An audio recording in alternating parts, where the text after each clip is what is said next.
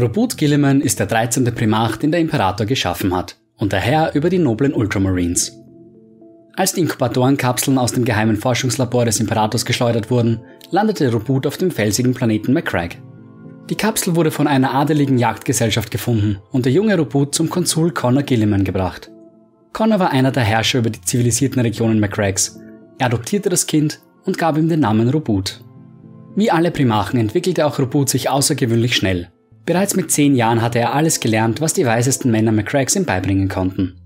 Selbst in seinen jungen Jahren bewies Robut ein außerordentliches Talent, wenn es um die Kunst des Krieges ging. Aus diesem Grund schickte sein Ziehvater ihn in den barbarischen Norden McCrags, um die Region zu befrieden.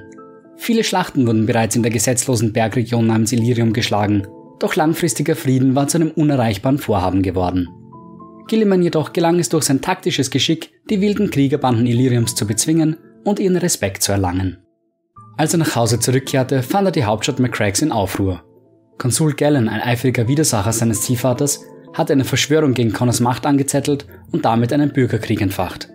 Da Connor sich für die Rechte der ärmeren Vasallen einsetzte, waren viele Aristokraten sofort bereit, Gallen in seinen Bemühungen zu unterstützen. Sie waren nicht bereit, ihr sorgenfreies und bequemes Leben für Connors Reformen aufzugeben, und so standen nur die wenigsten Adeligen auf seiner Seite. Flüchtlinge berichteten Gilliman von der Situation in der Hauptstadt. Der junge Primarch und seine Truppen machten sich so schnell sie konnten auf den Weg. Während seine Kämpfer in den Gassen der Stadt gegen plündernde Soldaten vorgingen, erkämpfte sich Gilliman einen Weg zum Senatsgebäude. Dort traf er auf seinen tödlich verwundeten Vater, der trotz seiner Verletzungen die Verteidigung des Senatsgebäudes koordinierte. Im Sterben liegend berichtete er Robut von Gallens Verrat. Als Primarch war es ein leichtes für Gilliman, die Rebellion zu zerschlagen. Er stellte die Ordnung in der Stadt wieder her und nahm unter tosendem Beifall das Amt des alleinigen herrschenden Generalkonsuls von McCraig an. Er ließ die Verräter hinrichten und übergab deren Ländereien an ehrliche und treue Siedler. Gilliman lenkte das Schicksal McCraigs in eine völlig neue Richtung. Er belohnte Fleiß, übergab wichtige Ämter an ehrbare und weise Bürger und hob eine beachtenswert organisierte und ausgerüstete Armee aus. McCraig begann zu erblühen wie niemals zuvor. Gilliman begann eine Expeditionsflotte aufzubauen, mit dem Ziel, alle 500 Welten des Ultramar-Systems zu vereinen. Der Imperator hörte das erste Mal auf dem Planeten Espandor von dem außergewöhnlichen Ziehsohn des Connor Gilliman. Er hatte sofort die Vermutung, dass es sich um einen seiner verlorenen Söhne handeln musste und machte sich auf den Weg nach McCraig. Schwere Warpstürme verzögerten jedoch die Reise, so dass er erst fünf Jahre später auf McCraig ankam. Der Imperator war höchster Freude über den Anblick, der sich ihm bot, und machte sich auf den Weg, Robut zu treffen. Gilliman hatte bereits über seine wahre Herkunft spekuliert und erkannte sofort im Imperator seinen wahren Vater. Er schwor ihm unmittelbar die Treue und seine Gefolgschaft. Aufgrund seiner herausragenden Leistungen erhielt Gilliman nahezu augenblicklich das Kommando über seine Legion, den Ultramarines. Es wurde ihm erlaubt, mit der Vereinigung Ultramars fortzufahren und das Reich als eigenes Herrschaftsgebiet innerhalb des Imperiums zu unterhalten. McCrack wurde zur Herrschaftswelt ausgebaut, Amatura wurde zu einem Trainingszentrum, Connor zur Fabrikswelt und Karth zum Flottenzentrum. Knapp 100 Jahre lang operierten die Ultramarines ausschließlich im Ultramar-System, mit Ausnahme einiger Kampagnen, zu der sie der Imperator persönlich entsandt hatte. Die 13. Legion wurde anhand der Militärdoktrinen McCracks neu organisiert. Gillimans Lehren basierten auf Theorie wie Planung und Analyse und Praxis wie Mut, Disziplin oder Anpassungsfähigkeit. Gilliman erschuf die zahlenmäßig stärkste Legion. Einzig die Wordbearers und die Alpha-Legion kamen an ihre Größe heran. Einzig an Schiffen fehlte es den Ultramarines, weshalb Robut gute Beziehungen mit der Armada Imperialis pflegte, um im Bedarfsfall auf diese zurückgreifen zu können. Ein besonderes Band war zwischen Gilliman und Tarsis Ultra geknüpft worden, als die Ultramarines auf dem Planeten operierten. Ein feindlicher Champion wollte Robut gerade hinterrücks töten, als ein einheimischer Soldat ihm das Leben rettete und den Angreifer ausschaltete. Als Dank schwor Gilliman dem Soldaten, dass die Ultramarines Tarsis Ultra verteidigen würden, wann auch immer der Planet in Gefahr war. Ein Schwur, an den sich die Ultramarines auch tausend Jahre später immer noch gebunden fühlen. Auf dem Befehl Horus sammelten sich die Ultramarines auf Karth, um einen Feldzug gegen ein Ork-Imperium zu führen. Wie aus dem Nichts schoss plötzlich die Legion der Wordbearers aus dem Warp und begann sofort das Feuer auf die Schiffe der Ultramarines zu eröffnen.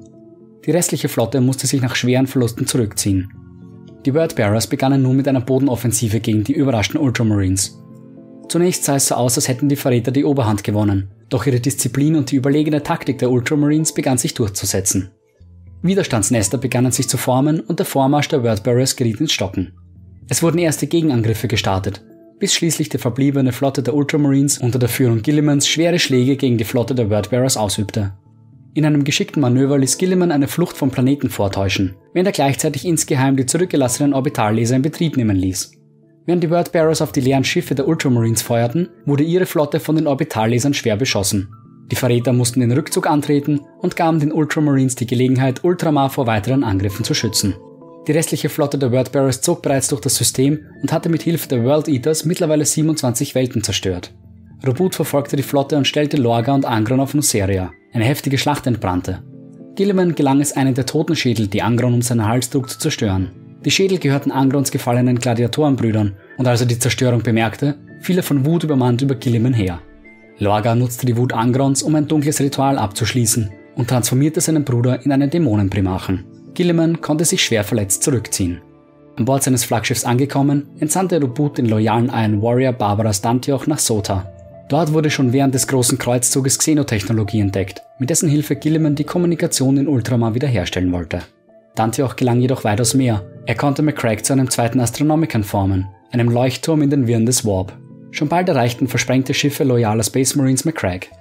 Gilliman beschloss Ultramar in ein zweites Imperium umzuwandeln, da niemand genau wusste, wie die Situation auf Terra aussah.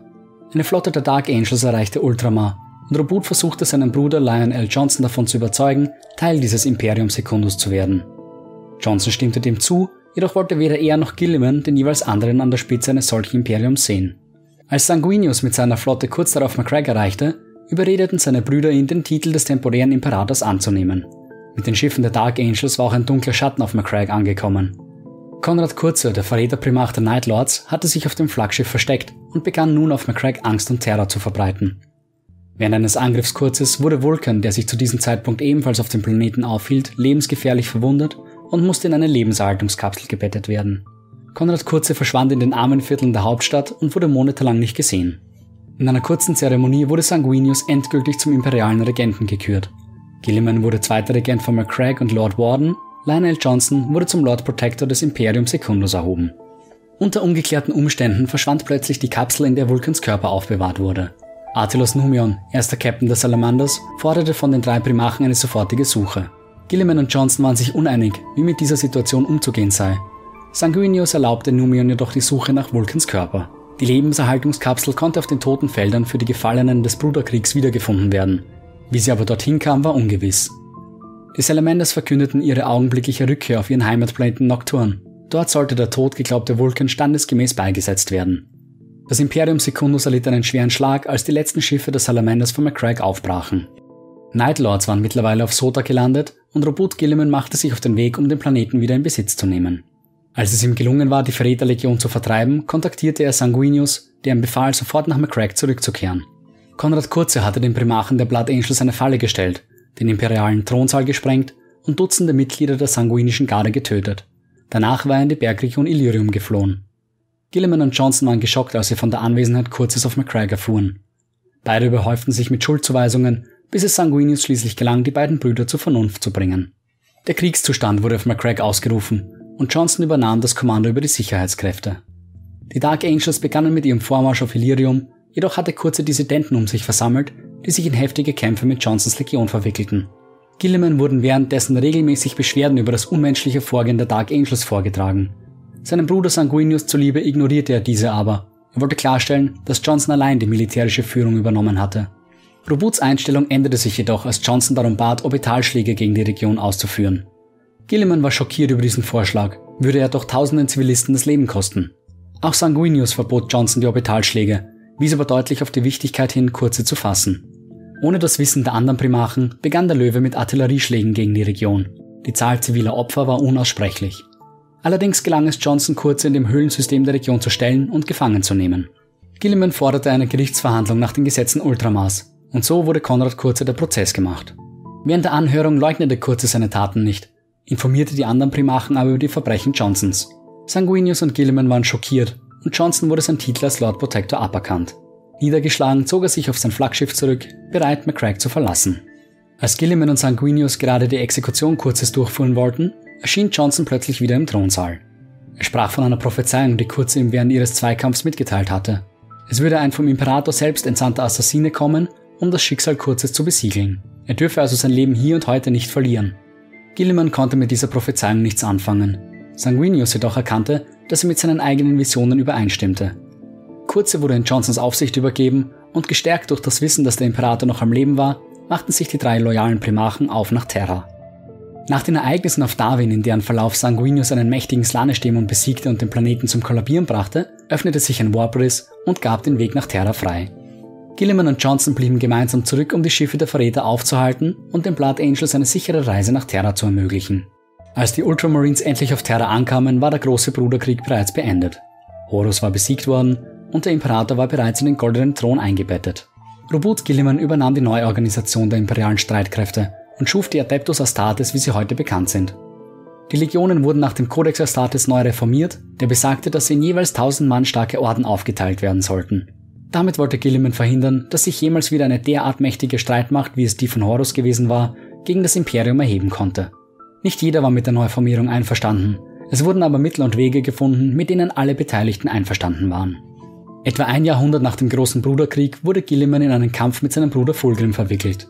Die Flotte der Ultramarines wurde von den Emperor's Children über Thessala in eine Falle gelockt und Gilliman entschied, das Flaggschiff Fulgrims zu entern, um seiner restlichen Flotte die Gelegenheit zur Flucht zu verschaffen. Die erste und zweite Kompanie begleitete ihren Primarchen bei diesem Auftrag. Gilliman traf in der Versammlungshalle des Flaggschiffs auf Fulgrim, der mittlerweile zu einem Dämonenprimarchen aufgestiegen war. Der Anblick schockierte Robut zutiefst. Er hatte bis dato nur Bilder aus der Schlacht um Terra von seinem Bruder gesehen. Fulgrim versuchte Gilliman auf die Seite des Chaos zu ziehen, wenn auch nur halbherzig. Er wusste, dass sein Bruder dem Imperium treu ergeben war und sich niemals gegen es stellen würde. Schon nach den ersten Schlägen, die die Brüder gewechselt hatten, wurde Gilliman klar, dass er Fulgrim unterlegen war. So rief er seine erste und zweite Kompanie zu sich, um ihn im Kampf zu unterstützen. Diese wurden aber augenblicklich in Kämpfe mit den Emperor's Children verwickelt. Fulgrim konnte einen verheerenden Schlag mit seiner vergifteten Klinge gegen Robut landen, die eine alte Wunde des Primarchen wieder öffnete. Gilliman hatte während der Kämpfe zudem noch seinen Helm verloren und war gezwungen, die giftige Luft, die ihn umgab, einzuatmen. Als Fulgrim zum Todesstoß gegen seinen Bruder ausholte, stürzte sich die erste Kompanie auf den Dämon, um ihren Primarchen zu retten. Das Opfer der ersten gab dem Rest der Ultramarines genug Zeit, Gilliman per Notfallteleportation vom Schiff zu bringen. Gilliman überlebte sein Zusammentreffen mit Fulgrim nur knapp und musste auf McCrack in Stasis versetzt werden. Erst im 41. Millennium war es möglich, Gilliman wieder aus der Stasis zu erwecken. Die beiden wichtigsten Figuren in diesem Prozess waren der Tech Priest Belisarius Call und die Elder Ivrain, Abgesandte des Inaids, Elder Gott der Toten. Karl hatte mit Ivrains Hilfe eine Servorüstung erschaffen, die den Körper Gillimans von dem Gift Fulgrims reinigen und von den Mächten des Chaos schützen konnte, bis er wieder vollständig bei Kräften war. Ivrain offenbarte jedoch, dass solch eine Tat nicht ohne Opfer durchgeführt werden konnte. Damit der Primarch wiedererweckt werden könne, müsse er zunächst sterben.